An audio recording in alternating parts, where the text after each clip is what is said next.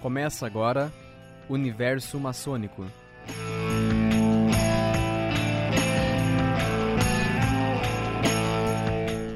Olá, boa tarde a todos. Bem-vindos ao nosso último programa do ano do Universo Maçônico. O nosso programa que traz um pouco de história da maçonaria, fatos e curiosidades para vocês.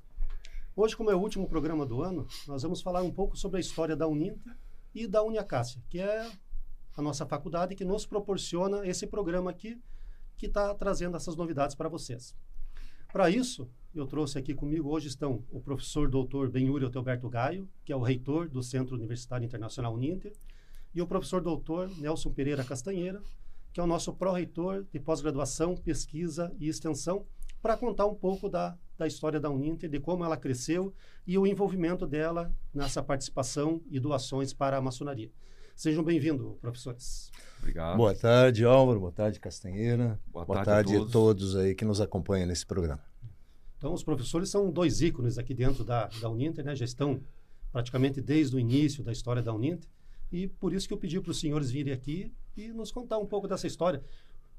A carreira de vocês dentro da Uninter, como começou e depois como começou a Uninter mesmo até chegar onde nós estamos hoje com um centro de excelência no ensino à distância no Brasil. Perfeito. Nós não lançamos a pedra fundamental, mas estávamos olhando o, o homem carregando o É. carrinho lá para botar a pedra no buraco, né? É, foi uma história muito bonita, muito vencedora, com certeza. Então, o Castanheira tem aí um histórico até mais antigo, né? É, o Castanheira é da época da coordenação dos cursos de pós-graduação do IBPEX, lá no final dos anos 1990 e alguma coisa. É bom não lembrar muito dessas datas aí, né? Mas é, eu lembro que o Castanheira era coordenador aqui dos cursos, quando ele assumiu a coordenação dos cursos de pós-graduação no IBPEX, que funcionava inclusive aqui, né? Neste Nesse- prédio. neste prédio, né? Já funcionava aqui. Toda a administração do Uninter ficava aqui nesse prédio na época, né? Ainda não era Uninter, eram IBPEX. Facinter e Fatec. Não, ainda tinha o E- Seninter antes. É, o Sininter era a mantenedora, Mantenedora. a mantenedora, né? Mas E- começamos mas o- com do- das faculdades, o IBPEX tinha personalidade jurídica própria. Sim. Tinha o CNPJ próprio, que foi a, a primeira instituição de ensino, né? É, aqui ela não, só que o IBPEX não certificava, então dependia de certificações da Faculdade Espírita na época, né? que ficava aqui do outro lado da BR, de onde o professor Pickler Era professor de física. professor e saiu de lá para montar o IBPEX e a, a, a, a Espírita certificava, né? E depois, daí, com a Facinter e Fatec, os certificados passaram a ser emitidos, né? Primeiro pela Facinter, depois pela Fatec e depois pelo Centro Universitário a partir de 2012.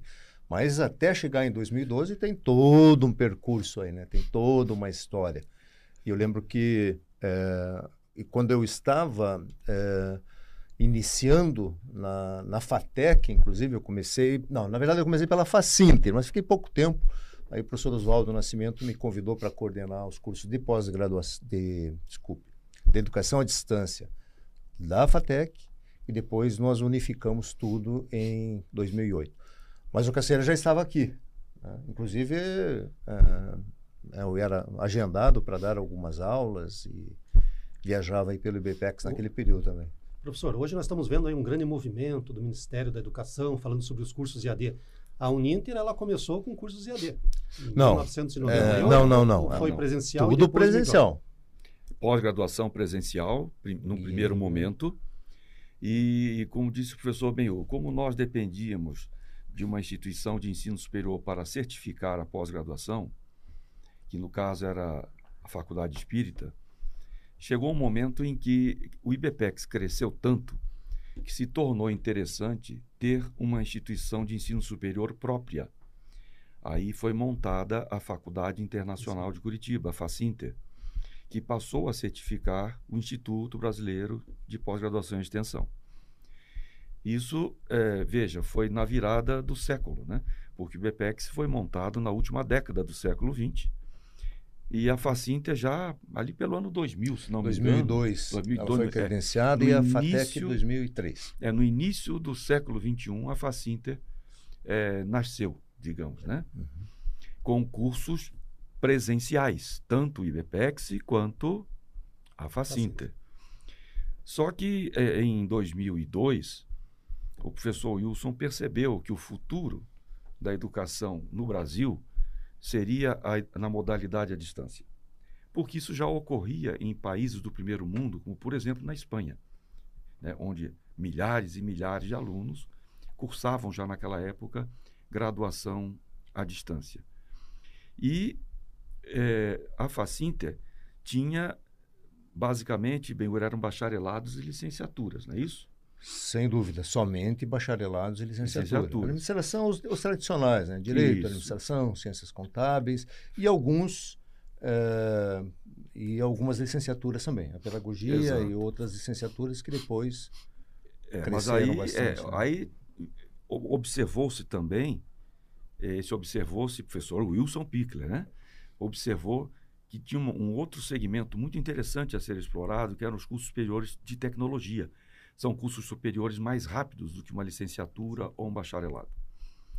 E é, foi então constituída uma nova faculdade, a Faculdade de Tecnologia Internacional, ou FATEC Internacional, quando o professor Benhu assumiu então a, não só a FATEC, né, mas também o EAD, o EAD ah, porque o EAD, não, não. Fac, as faculdades, na verdade, é bom, tem que, temos que fazer jus aí às pessoas que iniciaram com o professor Pickler. Né? A Facinter, ele é, tinha um sócio, né, professor de Freitas, João de Freitas, João de Freitas. que tinha, havia trabalhado muitos anos no MEC, e daqui de Curitiba, da, da Universidade Federal, e o professor João de Freitas, então, veio para montar a. foi convidado para montar a Facinte. E era sócio do professor Pico. Só que o professor João de Freitas tinha um amigo no MEC que veio visitá-lo aqui. Acho que ele conheceu uma namorada, teve uma namorada aqui em Curitiba e tal, e veio visitar o professor João de Freitas. E o professor João de Freitas o apresentou ao professor Pickler, que era o professor Oswaldo Nascimento que tra tinha, havia trabalhado muitos anos na SEMTEC, que era a Secretaria de Ensino Médio e Tecnológico do MEC. E aí o professor Pickler o convidou para montar os cursos superiores tecnológicos e para credenciar uma nova faculdade. E aí o professor Oswaldo acabou ficando em Curitiba, então já havia se aposentado no MEC e ficou em Curitiba para montar a FATEC.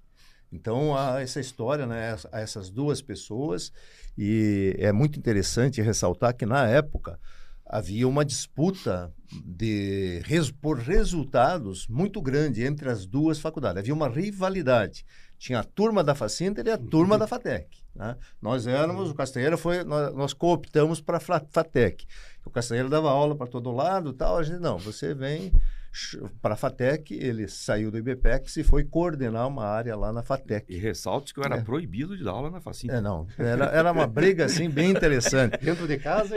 É, era, um, era, uma, era a teoria do caos, como o professor Pickler falava, né? Era a teoria do caos coordenado, um caos controlado. Então, havia uma disputa e as duas cresciam, né? As duas buscavam um espaço, Sim. duas faculdades totalmente independentes, né?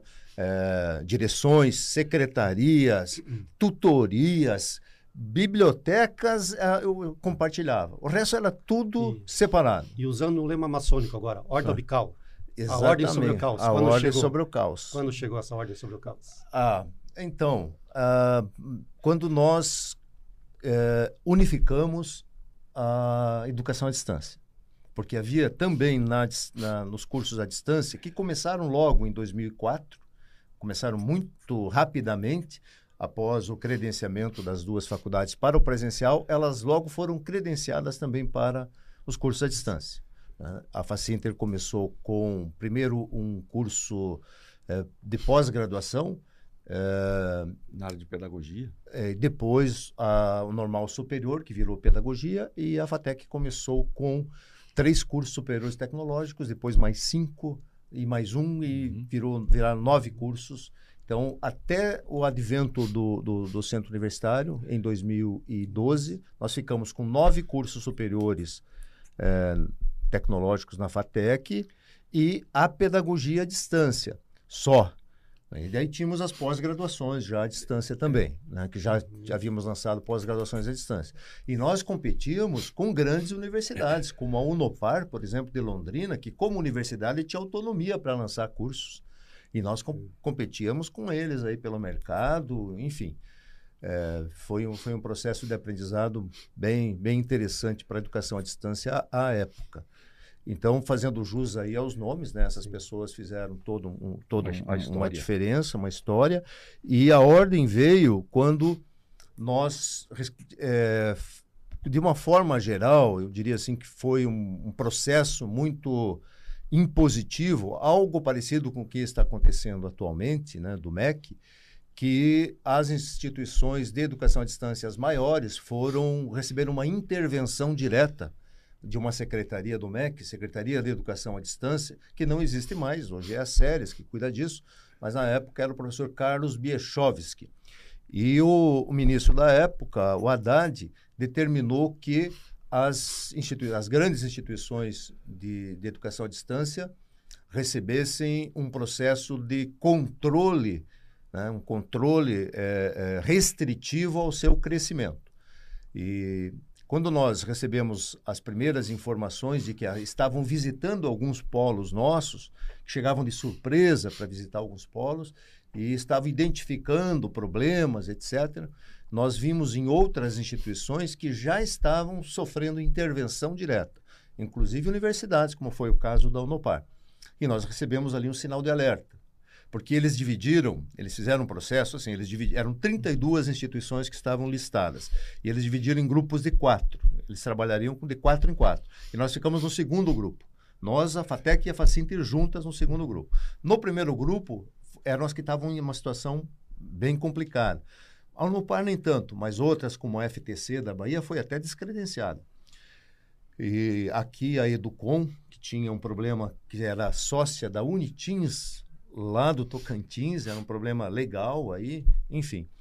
E aí nós recebemos esse alerta, a, a, havia a pró-reitora de Educação à Distância da, é, da Unopar, é, convivia conosco na, nas ABEDs, etc. Ela, amiga, enfim, ela disse, olha, estão então aqui, estão fazendo isso, isso, isso. E nós começamos a nos preparar para recebê-los.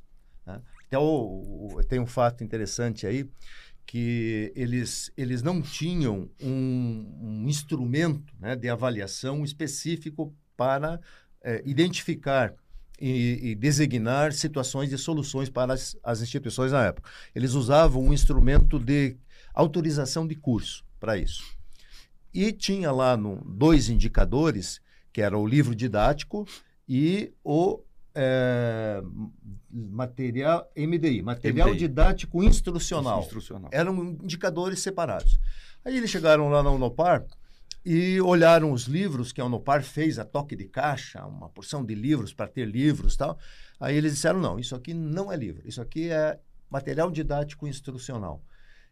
Só nessa decisão, na época, isso foi em 2008, a Unopar gastou 10 milhões para ter que produzir livros para enviar para os seus alunos, assim, numa tacada só.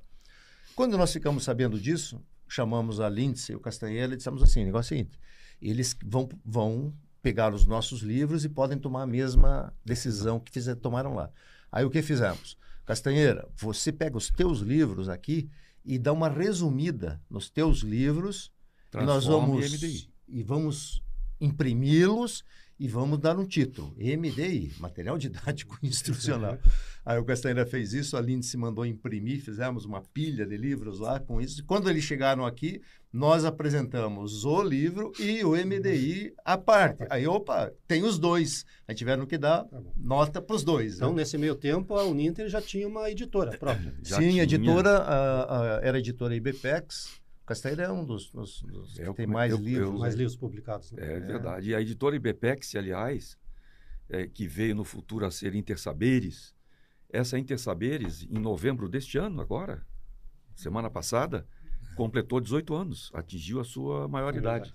Então ela começou muito perto lá. Até tem um fato histórico aí, que o professor Pickler conversava muito com a professora Onilza. A professora Onilza tinha saído da federal e tinha vindo para coordenar um, um, pedagogia aqui, é, curso que estava primeiro sido lançado como normal superior, depois virou pedagogia, e falava para o professor Piccoli, professor Piccoli, o senhor tem que ter as aulas, tudo bem, que são eram todas transmitidas via satélite em tempo real na época, né? E do estúdio lá na Água Verde, do CBED, famosa antena, né? Porque uhum. o, o, lugar é curioso, porque o lugar era um tinha, eh, tinha sido uma garagem de um sobrado transformado em estúdio. E nos fundos dessa, desse sobrado tinha um terreno maior onde foi colocada uma big de uma antena. Essa antena que está aqui na frente do prédio. Então as pessoas não falavam assim, ah, não, eu vou lá para o estúdio dar aula. Não, ou vamos vou, lá para a antena. Ou, ou vou para o CEBED. É, não, não, era para antena. Todo mundo ia para antena, que a antena era o que impactava, né? O monstro de uma antena da Embratel lá. Enfim. E a professora Nilza é, falou também para o professor Pickler é, que a referência de qualidade passava muito pelo material didático, e o material didático não era apostila. E nós, na época, estávamos fazendo umas apostilinhas pequenininhas, azuis, assim. E aí o professor Pickler investiu na editora IBPEX, depois Entre Saberes, e é, passamos a produzir livros. Então, cada professor que assumia uma disciplina tinha que escrever o seu livro. Era uma, uma regra na época. Depois, quando começamos a crescer mais e ter mais cursos, aí não deu, tivemos que uhum. buscar professores no mercado, autores no mercado. Né? A editora teve essa liberdade. Mas a, a editora, com o seu processo de qualidade, vem desde aquela época e como uma referência da professora Nilza. Porque para nós, na época, o Castanheira já mencionou, uma das principais referências era a UNED, da Espanha.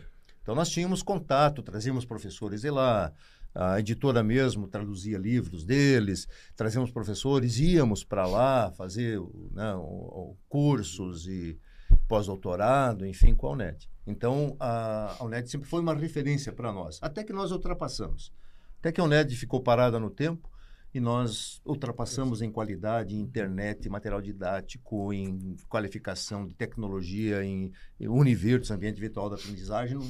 Não, não, não teve mais como trazer. Porque é, é um ambiente e, próprio, né? não é um ambiente é, sublocado igual outros. Exato. E cabe ressaltar que esses livros da editora Intersaberes, o seu diferencial é que eles são escritos como se nós estivéssemos conversando com o aluno. A tal da dialogicidade. Uhum. Que isso facilita demais né, o aprendizado quando é, o aluno está literalmente à distância. Ele está, não está no mesmo ambiente físico do professor. Então, quando ele lê esse livro, ele tem a impressão de que está realmente conversando. E isso é um diferencial também, tanto que essa é, editora ela fornece livros para N instituições de ensino superior, não só para alunos da Uninter. É, e esse CEBED é, é interessante também mencionar o seguinte: o CEBED, né, que é o Centro Brasileiro de Educação à Distância, que foi aquela sacada do professor Wilson, né, o futuro vai ser EAD, e ele comprou a, aquele local e depois o, alugou né, os canais da, da, da, Embratel. Na verdade, não. Na verdade, o CBL já existia. Não, pois é. Era o Marcos Paterno sim, que tinha montado, sim, ele tinha o canal da Embratel, e aí o professor Pickles entrou de sócio e depois acabou comprando. E a, a é. sociedade inicialmente, depois adquiriu, é, certo? Isso, isso. E antes de nós investirmos em cursos superiores à distância, o professor Wilson investiu em cursos técnicos. Sim. Né? É, Foi. O, aqui eu, estado do Paraná. É, eu dei aula. Não no, deu muito certo eu, aqui. não deu muito certo. É. Eu dei aula lá no primeiro curso que teve, que foi de secretariado à distância. Uhum. Né? Então, tem, tem até uma história interessante que é, o professor Igor Hasselmann, que foi nosso diretor, me convidou para. Né, Você não quer gravar a primeira aula à distância? Eu falei, tudo bem, como é que funciona? Ah, você prepara uns slides. Aí eu levei um, os slides da aula num disquete de 3 polegadas e meia. Ah, já era novo, então. Não era, era novo. Não, não, não, nem de 8. nem de 8. Isso foi em 2002. E aí, eu lá cheguei, a aula de uma hora, né? De é, matemática financeira para secretariado, coisa assim do tipo. Leio aquele monte de slide, cheguei. Oi, professor, tudo bom? Todo mundo está aqui. Para que, que é isso? A aula? Não! Hoje é só um bate-papo com a turma. Meu Deus, eu vou com um bate-papo com a turma que eu não estou vendo, o meu primeiro contato à distância, e um bate-papo rápido de uma hora. E do outro lado, o público-alvo, secretárias. Eu falei, meu Deus do céu, o que é que eu vou fazer aqui agora? O que é que me salvou? eu tinha assistido 24 horas antes uma palestra na Universidade Tuiuti, aqui em Curitiba, que falava sobre o cenário que estava acontecendo no mundo, um monte de coisa. E foi aquilo que me salvou. Eu reproduzi, mentalizei aquilo, consegui conversar durante uma hora. E era curioso, né, porque como era é, é, realmente ao vivo, em tempo real, é, as pessoas interagiam, ligavam no 0800, 0800 e aparecia no teleprompter, né? Fulana de tal, cidade tal. Aí vai, oh, pois não, que, é, que é que você gostou desse assunto? Não, eu queria apenas parabenizá-lo e dizer que a sua gravata é muito bonita. Uhum. Falei, oh meu Deus, cortou meu raciocínio, né? então, isso era, foi o nosso início, é, né? Mas, foi muito interessante. Mas isso é uma das coisas que a gente sempre frisa, né? Um professor ele tá, tem, tem que estar tá sempre atento, né? Tem que estar tá lendo, tem que estar tá assistindo, lendo tem matéria, tá, lendo tá. livro. Não pode parar no tempo. Porque, porque ele não sabe o que é que vão que perguntar para ele na hora, então tem que estar tá pronto para responder. Eu estava então... dando uma aula de, só fazer uma parte, né? Estava dando uma aula de física uma vez sobre condições atmosféricas. E aí um aluno me perguntou, tá, mas e por que, que é a melhor época para pescar peixe na lua cheia? Oh. Ou na lua nova? Então tem perguntas assim que tem, tem. só tira da cartola, né? Mas, é, é, eu, eu, eu vi que é o interesse deles. Né? Tinha muito disso na época, lá no, naqueles, naqueles estúdios. Aqueles, né? Porque era um estúdio, depois virou dois, viraram dois estúdios, depois mais um pequenininho, enfim. Tivemos mais um canal né, da Embratel. E depois viemos para aqui, né, nas Araucárias, é, nos estúdios novos. Aqui nós já melhoramos. Aqui essas perguntas já entravam para o coordenador que acompanhava, ou, né, recebia a ligação. Fazia o filtro. Fazia um filtro. É, porque imagine uma aula de direito, né? O cara queria resolver o problema dele com o vizinho, né? Ô, professor, o senhor está falando aí no processo e tal. Eu tenho um vizinho aqui que está com uma árvore aqui passando para o meu terreno. Posso colher as frutas ou não posso? Esse tipo de coisa vinha para o professor. O professor tinha que, na hora ali, né, resolver ou descaracterizar a pergunta, porque entrava o 0800 e, como o Caceira falou, só vinha o nome do aluno e aí o cara fazia a pergunta no ar. Né? Então era complicado. Depois nós fomos melhorando com o passar do tempo, claro, fomos aperfeiçoando aí o sistema. Mas nesse meio tempo, né, de, desse processo acontecendo, a instituição crescendo, o termo de saneamento, o professor Pickler é, foi em busca aí de, de, de uh, uma relação mais próxima né, com a maçonaria. Né? E pensou numa instituição de ensino, entre aspas, aí, né, uma instituição de ensino interna nossa, né, que foi a fundação da Uniacácia. Né? E aí isso há muito tempo atrás também já, né? Isso em já 2005, 2006, por aí. Nessa, foi, anos. foi nesse período aí que ele é, estava já com é, uma perspectiva né, de não sei se era uma perspectiva, né, era uma perspectiva sim de, de contribuir, de, né, de, de, de, atuar com os princípios maçônicos, né, uh, e, e, permitir inclusive criar situações para que uh, mais maçons pudessem se qualificar, suas famílias, etc. Fez uma parceria que na época foi com o GOB, se não me engano, é, o né? Grande Oriente do Brasil Paraná, o Grande Oriente do Brasil Paraná e fornecendo bolsas aí, né, em grande quantidade Muitas para bolsas. maçons, Na filhos. Época, parece né, que foram mais para... de mil bolsas. Mais de mil bolsas. ano de 2005 a 2006. Né? Mais de mil bolsas, né? Exato. Mais de mil bolsas naquele período. E esse processo foi evoluindo com o passar do tempo. Na né? gestão né? do irmão Paulo Maia. Paulo Maia, isso, que era o grão-mestre atual. Grão-mestre na época era o professor Paulo Maia.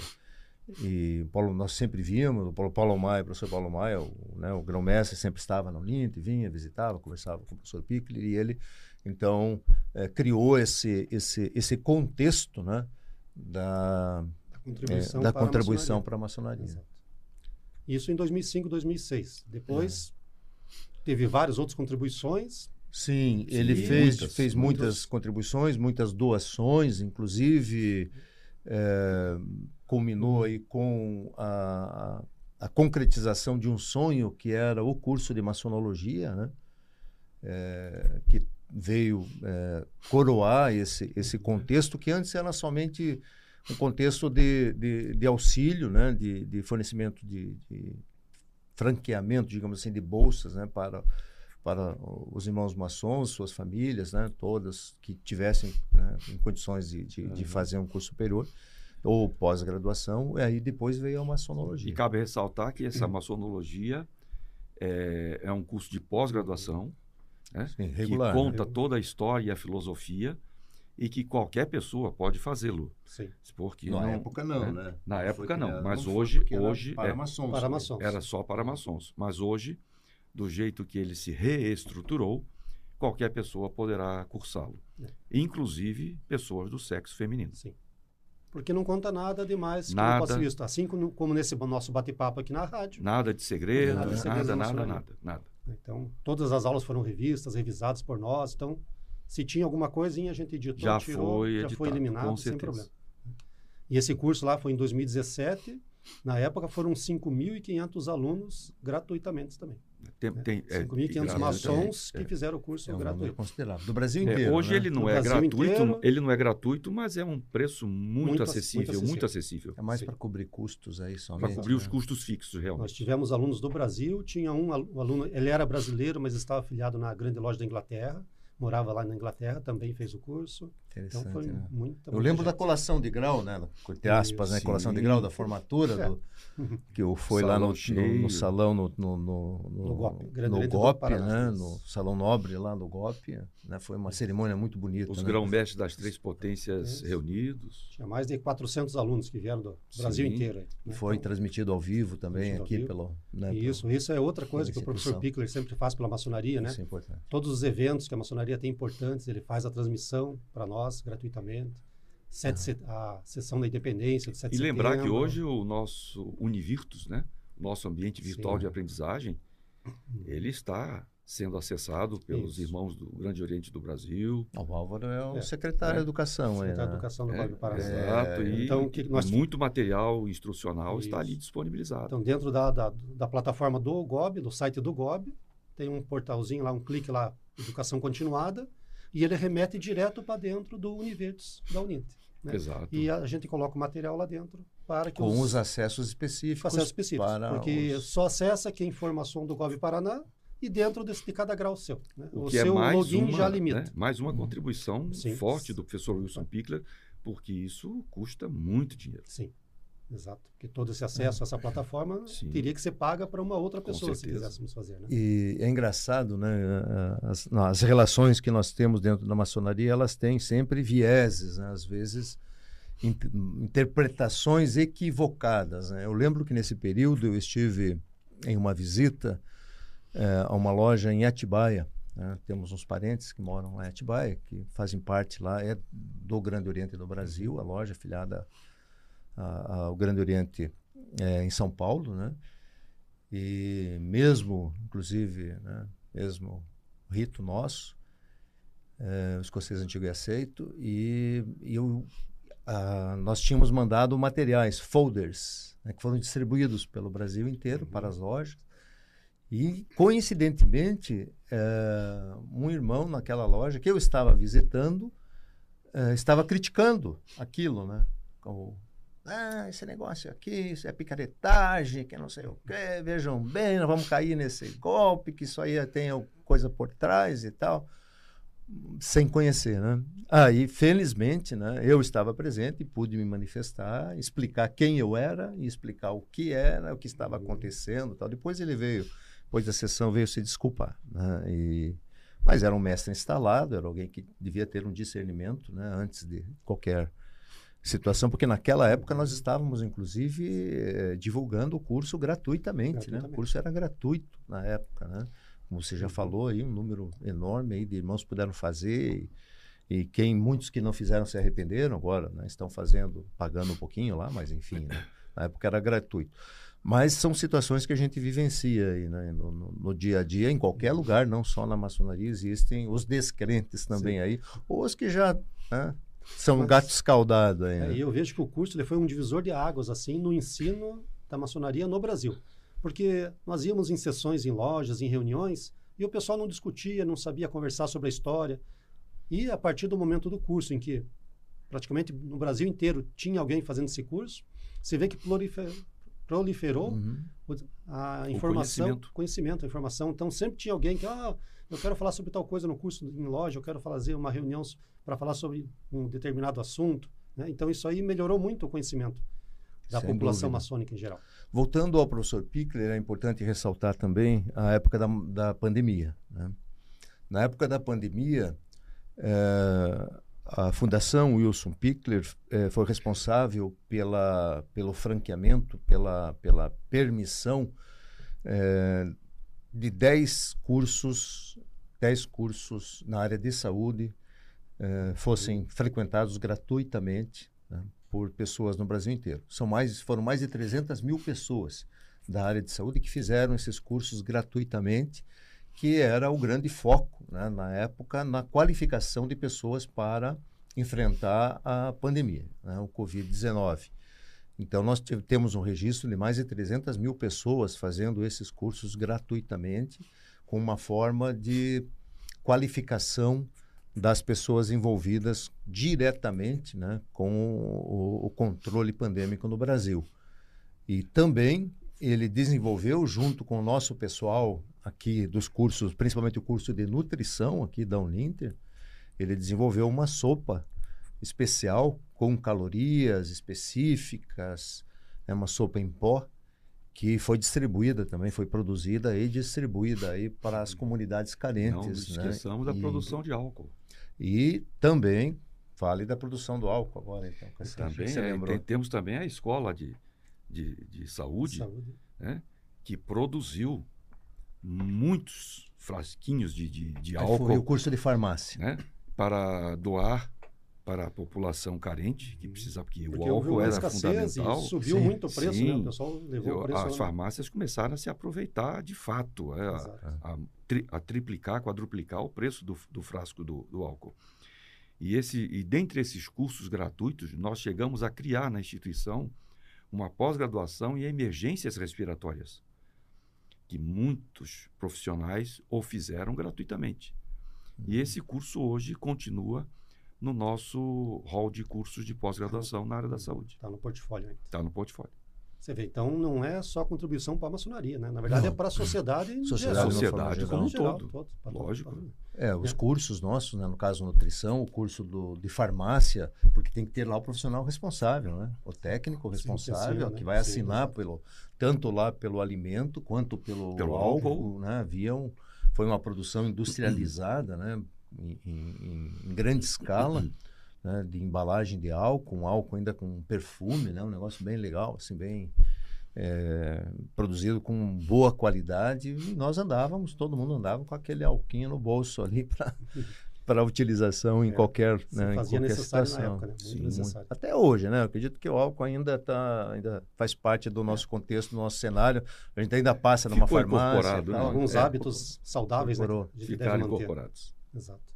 E também podemos falar da bolsa de, de pós-graduação também do convênio que, eu, que ele tem com o GOB, Grande Oriente do Brasil e Grande Oriente do Paraná. Né? Uhum. Inicialmente foi assinado com o Grande Oriente do Brasil Paraná, na gestão do nosso irmão Luqueta, uhum. e que levou isso para âmbito de Brasília. Sim. Então, todo o Brasil tem o desconto, que hoje é de 45%, em cima da mensalidade do anunciado. Então é, é um bom, é, bom, é bom alertar. Lembra daquela reunião que nós tivemos Sim. com o pessoal lá? Ele disse, não, mas o, o irmão aqui está reclamando que se ele for direto no site, o desconto é maior, que é estar tá 50, 60 no site. Não. O desconto para o, o maçom é já sobre o líquido lá, aplica o desconto do site, da promoção. Chamemos de desconto sobre o desconto. Desconto, desconto sobre o desconto. E aí foi esclarecido, aí o pessoal ficou mais sossegado, porque de fato aí o preço desaparece, né? Ela, é. O curso de maçonologia, se eu não me engano, está em torno de 120 reais mensalidade. Para fazer uma pós-graduação. Mais os 45% é. vai para 70, 80 reais. Ah, é 45, 45 é verdade. Vai para 70 é. e poucos reais. Aí. Então é muito pouco, né? Não, é muito pouco. É então muito esse pouco. desconto, esse convênio é com todo o Grande Oriente do Brasil e o Grande Oriente do Paraná. Também assinou, né? Também assinou. Eu procurei o Sereníssimo das grandes lojas, ele vai fazer também, da grande loja do Paraná. E para que não haja dúvida, é um curso de pós-graduação como qualquer outro, devidamente cadastrado no, no INEP. No, no, no INEP, é reconhecido, portanto, pelo Ministério da Educação. É um é, curso Esse de detalhe é importante. É, logo, né, logo, só pode fazer esse curso quem já é graduado. Quem já é graduado. Então, isso é importante ressaltar. Há um controle sobre os certificados de pós-graduação e a sociedade, de uma forma geral, não tem o conhecimento disso, dessa informação toda instituição que é, é, oferecem um curso de pós-graduação têm que cumprir alguns rituais. E um deles, eu acredito que hoje é o principal, além da construção do curso, professores, mestres e doutores, é, grade curricular com carga horária compatível, etc., é, há um registro de cada curso, de cada grade, com o nome de coordenador, carga horária, professores, no site do INEP. Porque no certificado sai um código para verificação, que pós-graduação não tem diploma, é certificado de conclusão. Então, no certificado sai, além do nome dos os nomes dos professores no verso, sai um, um identificador para verificação se aquele curso de fato está registrado para ter validade. Então você apresenta, faz a pós-graduação, apresenta na empresa ou apresenta na, na, na repartição pública, prefeito de, é, de elevação, elevação de nível, de... né? De carreira, a, a, a instituição lá verifica. E nós hoje ainda recebemos muitos questionamentos de do Exército Brasileiro, de, é, de diversas empresas, órgãos públicos, perguntando se aquele diploma é válido ou não. Hoje já tem um divisor de águas também. O diploma da graduação, ele é digital e sai com o código de verificação. Então, os diplomas de dois anos para cá, já não tem mais razão de ser de destes órgãos tal perguntar, questionar, porque já existe a verificação é, digital fácil de ser feita. Mas os mais antigos a gente recebe quase que diariamente. Tem um diploma lá de 10 anos, 5 anos para trás aí e a pessoa vai lá, surgiu uma oportunidade agora, tal, apresenta na empresa, enfim, e aí eles nos questionam sobre a, legalidade, como existe muita picaretagem no Brasil ainda, venda de diplomas, uh, hoje já está muito controlado esse processo. Né? Então fiquem sempre atentos aí quando a pessoa vai apresentar um diploma, tem que verificar, tem que checar se está regular. Quanto à validade do curso, ele pode consultar no site do EMEC também, né? Sim, hoje, EMEC, hoje tem, no, se entrar no uninter.com, tá? entrando na, no nosso site uninter.com, tem um QR Code lá. Isso é obrigatório. Todas as instituições têm que ter. Aí você bate lá um, no seu celular, vai direto para o site do MEC, que onde é o EMEC, onde estão as informações da Uninter, da outra, da outra, da outra, tal. Então ali estão as informações oficiais. Né? Então é importante que as pessoas verifiquem isso antes, inclusive, de fazer a sua matrícula em qualquer instituição. Claro que existem as que já estão aí há muito tempo no mercado, já são sérias, né? já se conhece, mas é importante verificar. Tá? A gente ainda vê uns probleminhas acontecendo por aí. Assim como a gente fala aqui da maçonaria, né? Para cuidar com os picaretas, a gente é. tem que cuidar também com os picaretas na hum, educação. Hum, com certeza. Porque sempre vai ter alguém querendo ganhar dinheiro em cima Levar de né? vantagem. Né? Então, em todo lugar tem, né? Então, na medicina Então essa tem, acho que é a nossa né? função também, né? Dar esses também. avisos aí, ó, alertar. Esclarecer a população, né? A verdade vos libertará. Exato. Acho que tá bom pelo papo, né? Tá bom, tá bom, tá dá para ir longe. mas... Tá bom. Acho que foi bem esclarecedor, né? Porque a ideia é. hoje, como era o nosso último programa do ano, era mostrar para o nosso público maçom e não maçom que assiste o programa, também tem bastante não uhum. maçons, um pouco da história da Uninter, como que surgiu essa mescla entre o Uninter e o Unicácia, o curso que foi desenvolvido e toda essa doação que a Uninter, né, como, vamos dizer o nome da Uninter, no nome do professor Piccoli, faz. Uhum. E vocês viram hoje, né, o pessoal pode ver hoje que não é só para a maçonaria mas auxilia é, a sociedade. E não só o Centro todo, né? Universitário Uninter, mas também a Fundação Wilson é, Temos a Fundação. Né? A Fundação hoje é. assumiu essa função, digamos assim, de, Social. É, de controlar esses processos todos, né? que antes estavam meio soltos, aconteciam aqui, ali, agora não. Hoje fazemos tudo pela fundação, fica tudo registrado lá e, e uma fundação ela é extremamente controlada pelo, pelo Ministério Público. Né? Existem lá um, no Ministério Público um, um, uma repartição, digamos assim,